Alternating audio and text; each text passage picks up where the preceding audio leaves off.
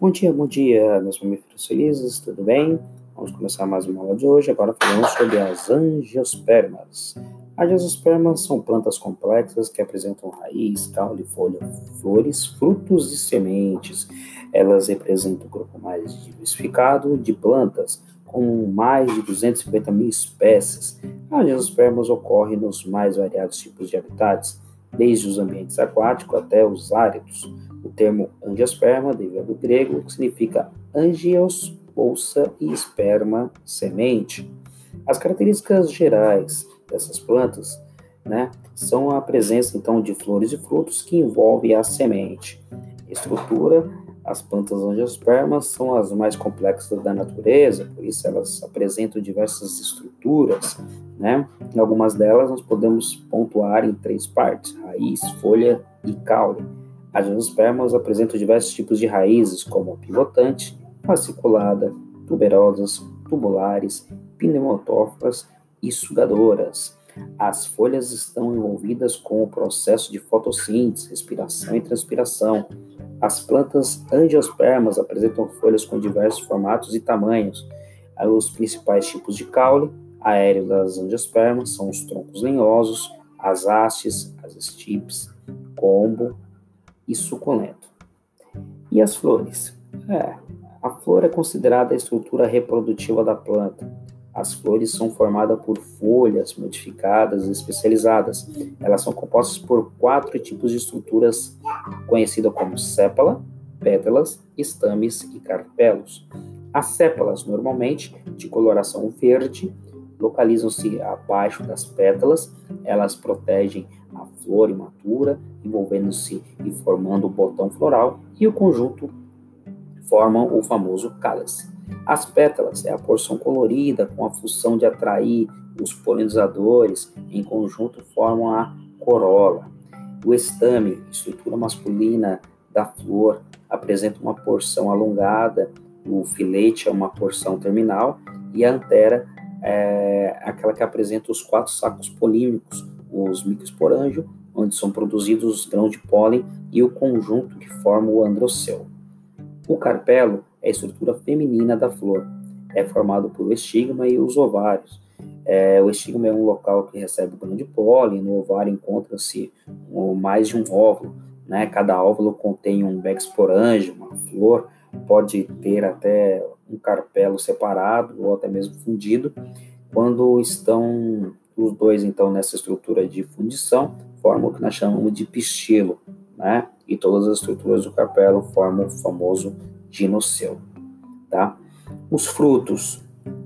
O fruto é uma estrutura exclusiva das angiospermas, é uma porção carnosa que desenvolve-se a partir do ovário após a fecundação. Todas as partes do fruto são derivadas da flor. O fruto é resultado do desenvolvimento do ovário e a semente do desenvolvimento do ovo, dos óvulos aí, né? É, e depois da fecundação. Por isso, se um fruto apresenta uma semente, é porque o ovário tinha apenas um óvulo. E se o ovário tiver mais de um óvulo, o fruto terá mais de uma semente. As funções do fruto, então, são a propagação da espécie e a proteção da semente. Ciclo de vida e reprodução. A reprodução das, das, das angiospermas inicia com a polinização. A polinização é o transporte do grão de pólen da antera até o estigma, onde se forma o tubo polínico.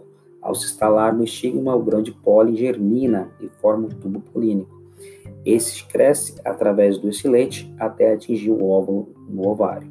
O óvulo ele apresenta dois tegumentos e uma grande célula-mãe chamada de megacásporo, 2N, que sofre meiose e origina quatro células N, nas quais três se degeneram e uma forma o megasporo funcional N. O megasporo funcional sofre mitose e origina o saco embrionário com as seguintes células: uma eosfera, duas eacinergetes, três antípodas e uma célula central com dois núcleos polares. Enquanto isso, no interior do tubo polínico pode-se encontrar três núcleos. Dois são núcleos espermáticos, conhecidos como gametas, e o outro é o núcleo do tubo, que controla o seu crescimento, né? e quando eles atingem o óvulo, o tubo polínico ele libera os seus dois núcleos espermáticos, um núcleo espermático N, fecunda a osfera, gameta feminino N, e forma um zigoto 2N, que darão o, ao embrião né, a formação total.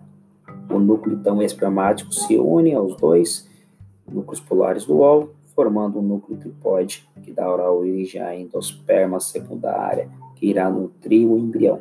Após a fecundação, o saco embrionário ele é chamado então de endosperma secundário. Bom, enquanto ocorre a dupla fecundação, os tegumentos do óvulo formam uma casca que contendo o, a endosperma secundário e o embrião forma então a semente. Os hormônios produzidos pelo embrião estimulam então o desenvolvimento do fruto a partir do ovário, tá ok? E aí nós terminamos então o ciclo total.